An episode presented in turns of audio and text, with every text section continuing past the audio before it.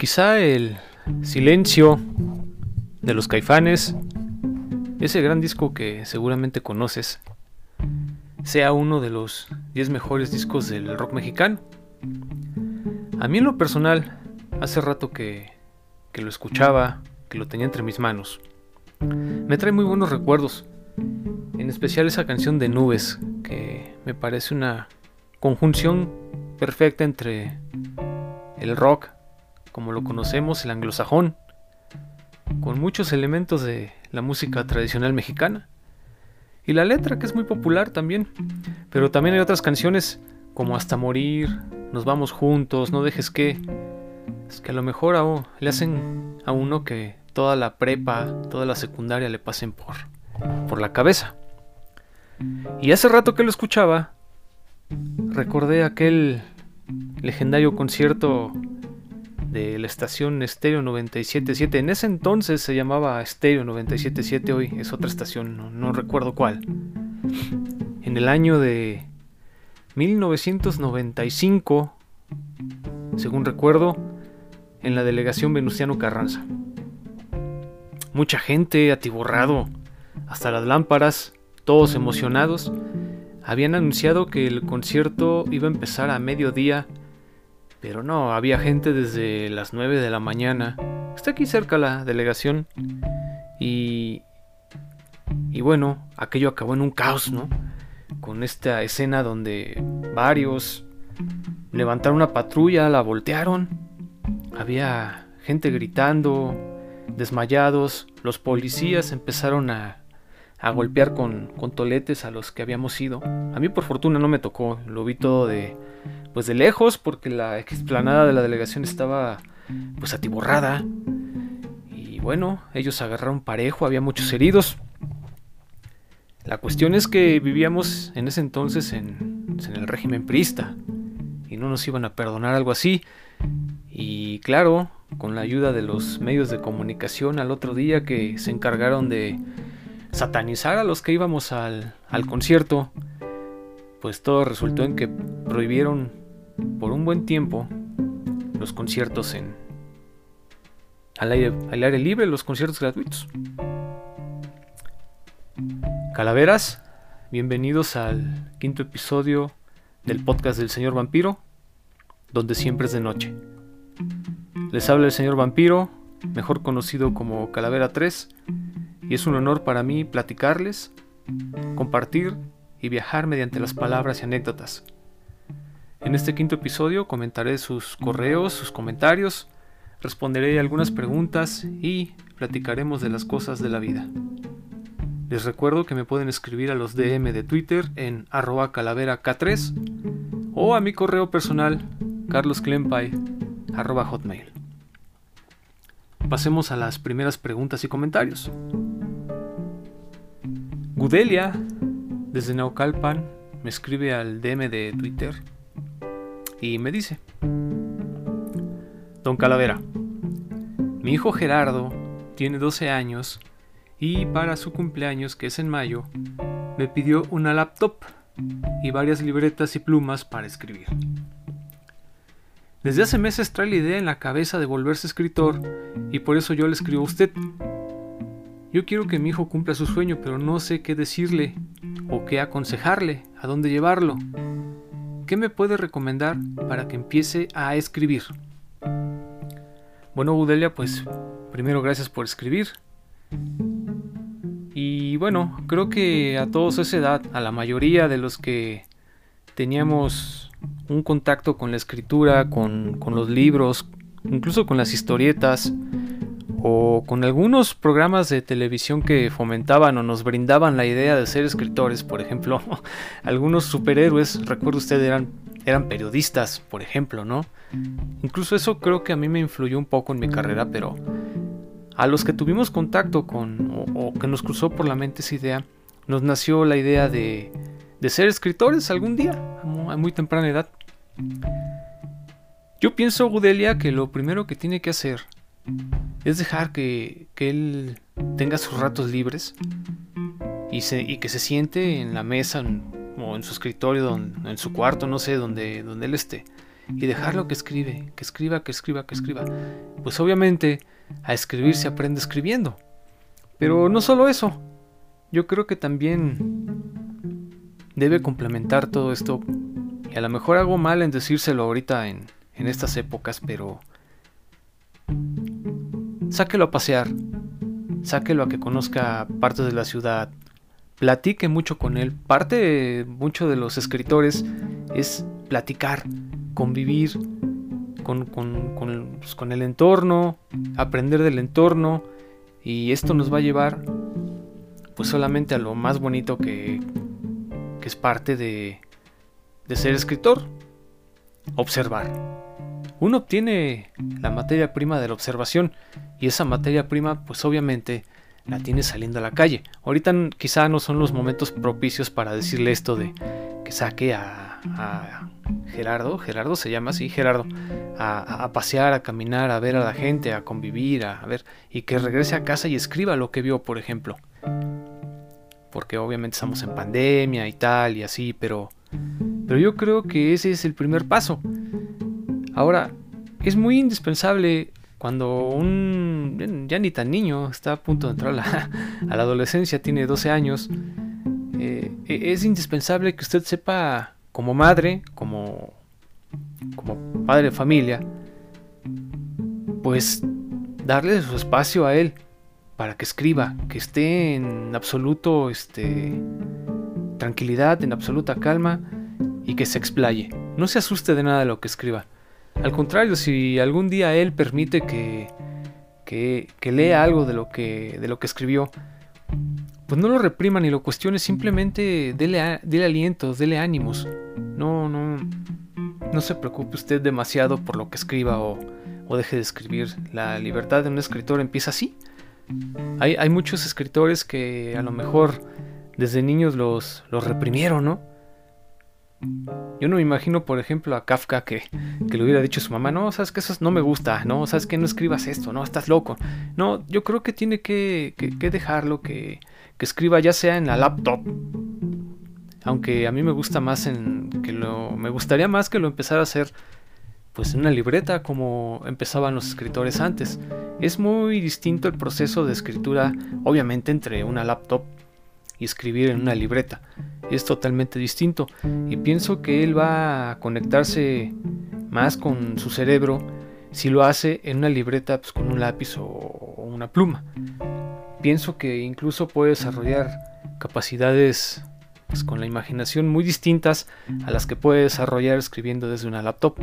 Yo pienso que lo tiene que dejar escribir primero en libretas y le digo, es básico que, lo saque a pasear, que lo saque a conocer a la demás gente y que, y que respete ese espacio para él, ese espacio de escritor. Solamente así yo creo que, puede, hacer, que puede ser escritor o abandonar el sueño cuando, pues cuando él lo decida. Desgraciadamente los escritores son tan libres que ni ellos mismos a veces deciden sobre su libertad. El siguiente comentario, pregunta, me lo hace Eric. Me escribe lo siguiente. Buenas noches, señor Calavera. Soy Eric y existo en la GAM. GAM, que es las iniciales de Gustavo Amadero, la alcaldía Gustavo Amadero, aquí en la Ciudad de México. Y quería que nos compartiera su visión de la muerte según su experiencia con la literatura japonesa. Por favor, Buenas noches y gracias. Pues bien, Eric, he de decirle que lo que yo he aprendido sobre los japoneses, sobre la cultura japonesa en relación a la muerte, es que siento, o al menos percibo, que tiene una conexión muy fuerte entre la, lealtad, el honor y el dejar de existir, la, la muerte. Y así como hay muchas particularidades en la solemnidad de cómo ellos viven su luto en la muerte, hay muchas similitudes incluso con México. Por ejemplo, ahorita me llega a la mente que ellos tienen mm, pequeños dioses de la muerte a los que llaman shinigamis. Esa palabra a lo mejor están familiarizados con, con o estamos familiarizados con ella porque hemos visto a lo mejor algunas series o mangas o animes sobre sobre los shinigamis, por ejemplo, recuerdo esta Death Note que es un manga fenomenal y que a mí me gustó mucho al verlo en, película, no tanto la más reciente, sino la, la, animada, la de dibujos. El shinigami se llamaba Ryuk. Y Ryuk, como todos los demás shinigamis, son señores de la muerte, dioses de la muerte. Los japoneses creen en eso, que los shinigamis son un poco como nuestros squinkles en México, que nos ayudan a llegar al otro lado, de, al otro mundo, a la otra vida.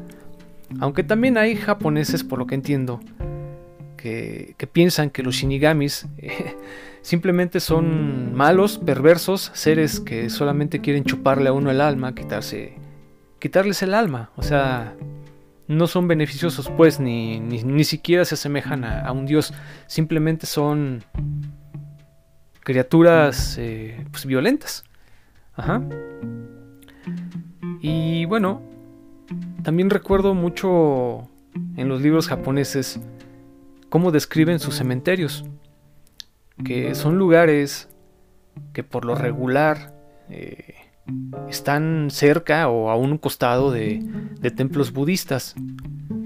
Y son lugares con mucha vegetación, de mucha paz, y que al igual que nosotros los mexicanos, pues llevan flores, limpian las tumbas, eh, le rezan, y, algo que me gusta mucho es que usan el incienso.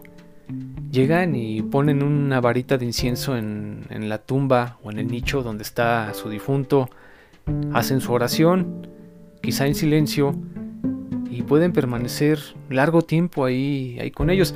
Aquí en México a lo mejor se ve más que, que uno llegue a la tumba de su difunto y le empiece a platicar cosas. Yo he visto, por ejemplo, en el Panteón Jardín, que está acá por las Águilas, me parece, donde está enterrado mi señor abuelo.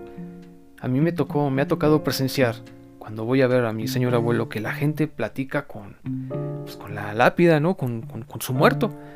Y en Japón las personas como que se comunican más con, por, eh, por, el silencio, mediante el silencio, mediante el pensamiento con su, con su difunto.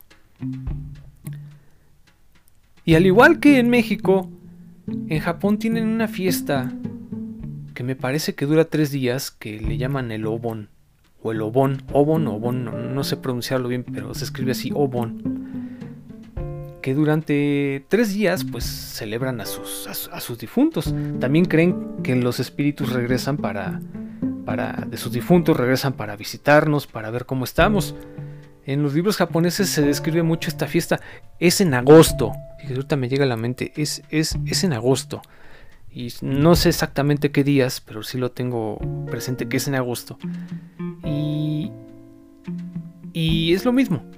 Hay colorido, pero más que colorido, sí hay alegría, pero no tanto como en México, a lo mejor que aquí tenemos esa idea de que en México eh, somos muy alegres y convivimos con la muerte y la muerte nos pela los dientes. No, no, no, no. En Japón sí, sí, hay esa alegría por el colorido, por, bueno, por lo que leo en los libros, sí hay ese colorido, sí, sí hay como que, como que un poco de alegría, pero hay más solemnidad.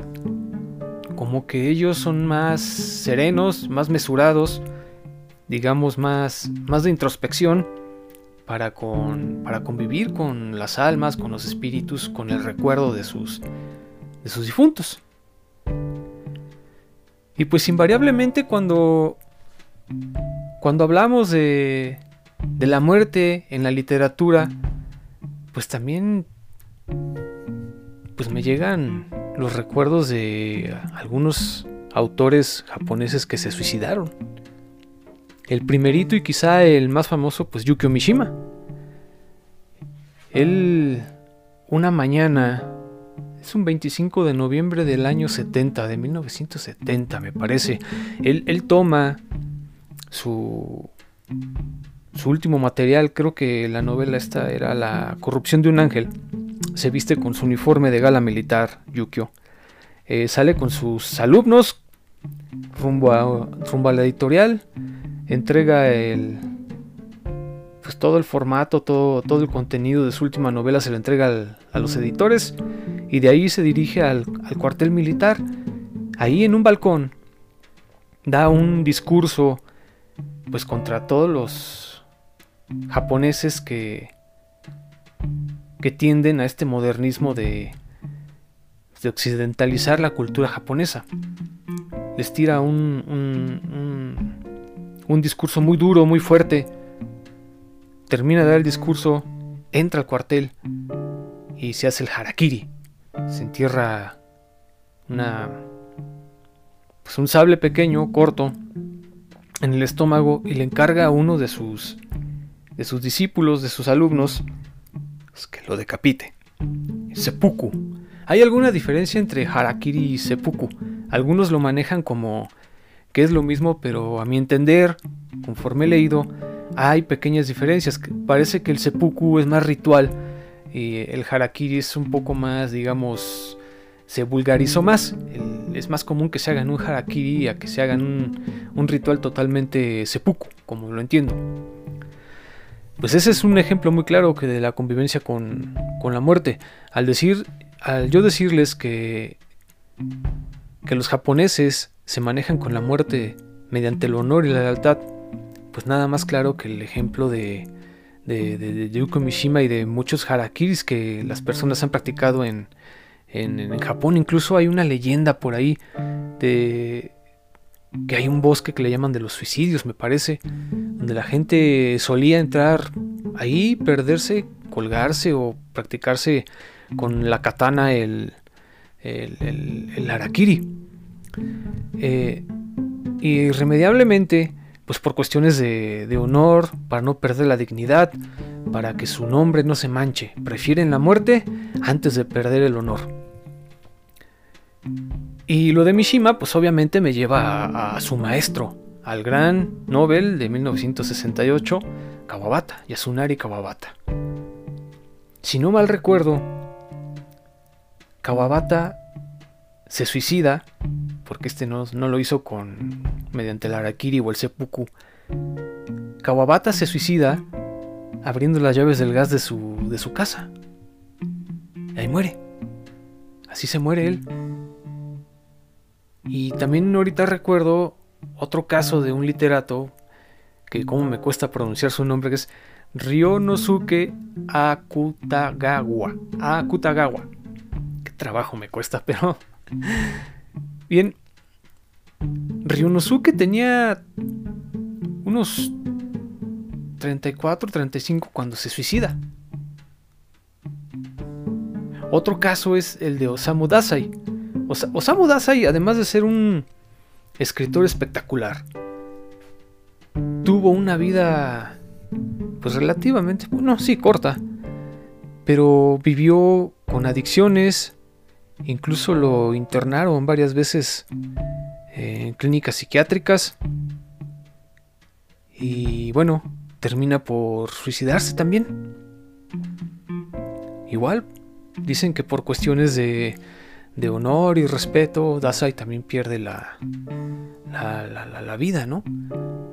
Entonces, si yo le pudiera decir algo, Eric, de cómo es mi visión de la muerte mediante los libros japoneses, pues es que es una realidad donde se atraviesa más por el honor que por la tragedia. Los japoneses sienten, o, yo al menos tengo esa percepción, que en el interior privilegian el honor sobre el dolor. Y la lealtad obviamente la aplican pues durante toda su vida con el recuerdo, con ir a ver a su muerto, con seguir sus enseñanzas, con muchas, muchas, muchas cosas que, que solo los japoneses entienden. Yo creo que, que en todas las culturas pues obviamente hay cierto respeto por los muertos. Quizá en, México eh, somos más, este... Obviamente sí sentimos dolor, pero quizá no tenemos ese tono tan solemne como a veces lo tienen los, los japoneses o otras culturas sobre todo las que practican el, budismo, siento que tienen una, una solemnidad mm, muy, muy arraigada con respecto a las cosas de la muerte. Bien, Mónica H. de Xochimilco me comenta un mensaje en Twitter. Hola, señor vampiro. He leído varias veces en, en su cuenta de Twitter que a usted no le gusta ir a votar. ¿Por qué no vota? ¿Es que está decepcionado de la política? Mónica H. de Xochimilco, le agradezco su, su comentario y... Pues sí, sí, sí. Estoy yo desde hace mucho tiempo decepcionado de la, de la política, de todos los políticos. Bueno, no diría yo, quizá, fíjate, caigo en cuenta, no diría yo quizá de la política, sino de los políticos o de quienes se hacen pasar por políticos. Eh, y no, no, no, no me gusta ir a votar. La última vez que voté fue en 2006, esperanzado obviamente a que hubiera un cambio y desgraciadamente pues no, no, no lo hubo. Este, no voté por el que resultó ganador, voté por el que ahora es presidente. Y no, no, no hubo un cambio y la desesperanza se arraigó mucho en mí. La cuestión es, este, Mónica, que Creo que debemos quitarnos la idea de la cabeza de que el país va a cambiar con unas elecciones. Que el país, en el país va a haber una revolución mediante las elecciones. No, eso es mentira. Imagínese esto.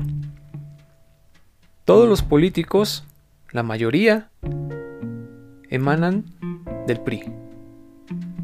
El presidente, el actual Andrés Manuel, estuvo en el PRI, tiene las viejas prácticas del PRI a su gobierno metió a gente del PRI, a gente del PAN, pues ¿qué revolución va a haber?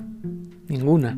Incluso ahorita vemos con mucho desagrado pues cuántas cosas han sucedido como si estuviéramos en un sexenio del PRI. o sea, es, es lo que yo tengo en contra de, de ir a votar y de, al menos de la política mexicana, es que no va a haber un cambio mediante las elecciones, como quizá lo hubo en algún otro país. Aquí no. Aquí va a haber un cambio hasta que derroquen al, poder y a todos los partidos políticos y los desaparezcan.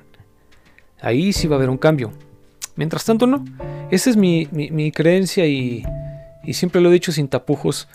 Eh, prefiero, prefiero ir con mi, con Doña Calavera, con mis sobrinos, con mis amigos a tomar un café, un helado que pararme media hora en una casilla a votar. Esa es la verdad. Mayra, desde Chilangolandia, me escribe a la bandeja de mensajes de Twitter para comentarme. Don Calavera, primero quiero decirle que nunca me pierdo su podcast, ni todo lo que escribe en Twitter y ahora en sus cuentos del día 3. Pero hoy vengo a preguntarle sobre el proyecto del blog que ha mencionado algunas veces en Twitter. ¿Qué ha pasado con él? ¿Habrá chance de escribir? Bueno, Mayra, pues primero agradecerle por escribirme, por seguirme en Twitter. De verdad, muchas gracias. Y sí, sí hay un, un proyecto que lo tenemos muy en silencio ahorita. Algunos, este, compañeras que ya le estamos dando forma, que ya tenemos incluso algunos materiales preparados por ahí, apartados, que ahorita estamos en proceso de, digamos, de seleccionar bien el nombre, de seleccionar este, bien las plataformas que vamos a usar, cómo las vamos a utilizar y de ponernos un poco de acuerdo en los tiempos de cada quien, porque evidentemente el blog es un proyecto alterno a nuestros trabajos, a nuestras vidas normales. Lo que sí le puedo decir es que sí va a haber chance de escribir. Que en el grupo de WhatsApp, en el donde a veces yo les digo que si no quieren participar en el grupo de, de WhatsApp, ahí este, compartimos muchas ideas sobre, sobre el blog, compartimos materiales que pueden subirse al blog. Y conforme le estamos dando forma, este, las compañeras y yo, eh, pues nos vamos dando cuenta que, que sí es un producto que puede pegar, que puede que nos puede permitir dejarle algo bueno a las, a, las personas. No, no, no tanto esto de triunfar y ser famoso y tener miles de seguidores y muchos clics y que las analíticas estén a tope. Eh, no, creo que esa no es nuestra intención. Nuestra intención es dejar constancia de que le dimos algo bueno al, al mundo y compartirlo con los que nos vayan a leer. Le digo y le repito, estamos ahorita en esa etapa de construcción Todavía no tenemos una fecha definida para que el blog salga. Y sí, sí va a haber chance de escribir. Este, uno de los conceptos del blog es que vamos a invitar a personas a que escriban artículos, que, y que escriban columnas o que compartan algo mediante, pues, mediante nuestro blog. Que, que bueno, obviamente pues yo me encargaré de, corregir, las compañeras también de seleccionar contenidos y materiales. Ahorita tenemos ya, le, repito, una buena base de, contenidos que nos hemos dedicado a escribir en, estos últimos meses, de algunas cosas que compartimos también en nuestro, nuestro grupo de, de, de. Y, y sí, o sea, el blog sí está ahí. Ahorita estamos solamente en esa etapa de construcción, hablando con diseñadores también nos encontramos por ahí para pues para que quede algo, algo bonito. El nombre ya lo tenemos, o sea, ya nos quedó claro, pero no sabemos si agregarle otra palabrita o dejarlo nada más así el nombre. Es muy bonito, a mí me gusta mucho el, nombre que le, que le vamos a dar a este blog, pero todavía estamos como que en el estilo y afloje de, de, de ver si le agregamos un eslogan, si le agregamos otra cosita. O sea, todas esas cuestiones, pues ahorita son las que estamos este, más, este, pues viendo aún, pero sí, el blog va y el blog ya está pronto a salir. La cuestión es que tenemos todavía que afinar esos detallitos y sobre todo, pues darnos también un poquito de tiempo y que todo vaya con calma, pero para bien. Pues bueno, calaveras, quiero despedirme de este quinto episodio del podcast del señor vampiro, pero no sin antes pedirles que me sigan en Twitter, donde me encuentran como calavera K3 y recuerden que cada día 3 de cada mes durante 2021 publico un relato para completar 12 que quizá vayan a darle forma a un buen libro de relatos. Ya falta poco para el día 3 de mayo. Les ha hablado el señor vampiro.